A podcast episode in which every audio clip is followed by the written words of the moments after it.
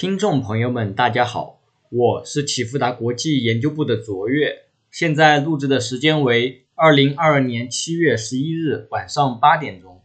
今天为大家带来的是近期中国宏观经济、金融市场的新闻回顾与重点摘要。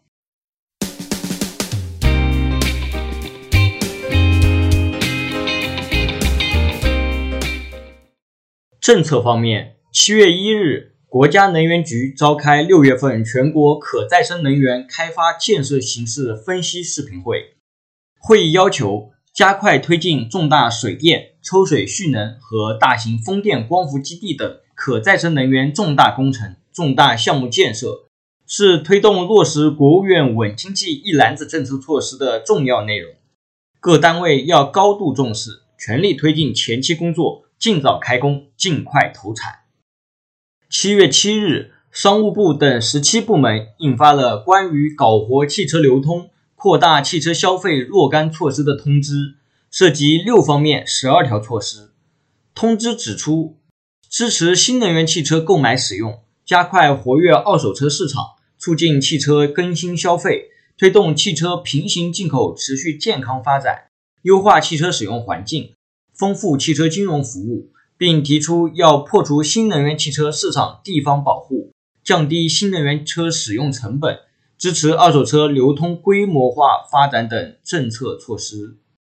宏观经济数据方面，上周公布六月份 CPI 和 PPI 数据，本周将公布六月份社融、进出口、工业增加值、固定投资、社会消费品零售总额数据以及二季度 GDP。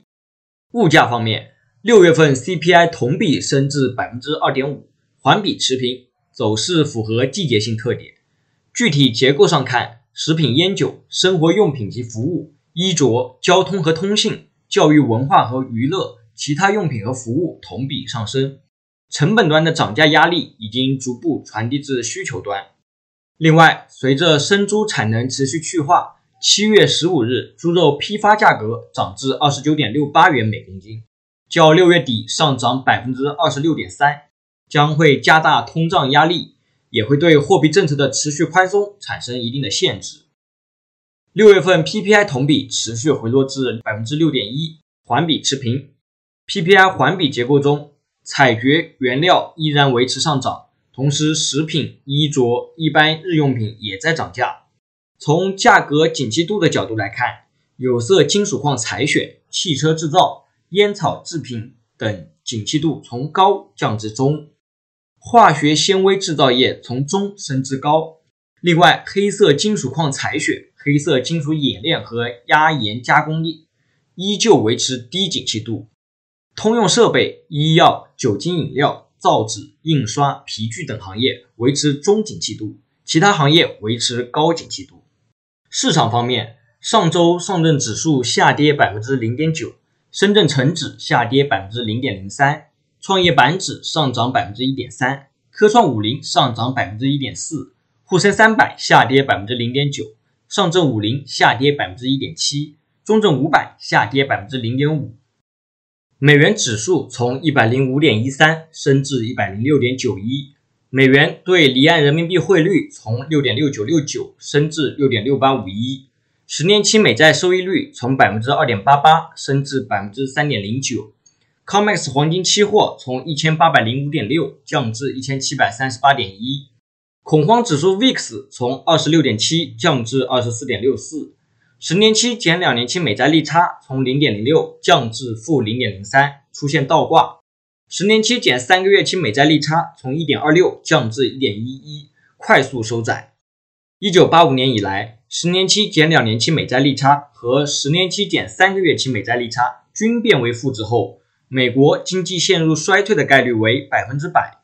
美国国债市场交易逻辑正在从加息缩表转向美国经济衰退的预期，长短利差持续缩窄，美国衰退风险正在加剧，警惕外需放缓带来的冲击。截至二零二二年七月八日。A 股创二百四十日新高的股票数量为八十家，较上上周五减少八家；创二百四十日新低的股票数量为十五家，较上上周五增加八家。申万三十一个一级行业中，上周涨幅榜前五名分别为农林牧渔、公用事业、电力设备、国防军工、钢铁。上周跌幅榜前五名分别为建筑材料、房地产、煤炭、商贸零售、食品饮料。上周涨幅榜中共有十一个一级行业上涨，二十个一级行业下跌。如果你想更及时的获得最深入的新闻解读和最具前瞻性的市场分析，请用 Line 搜寻启富达国际 Line at，或者 FB 搜寻启富达国际并关注。如果你想像我一样能够轻松看懂经济数据，欢迎报名启富达国际财经基石课程。以上是近期中国经济数据和重大事件。最后，启富达国际感谢您的收听，我是卓越，我们下次再见。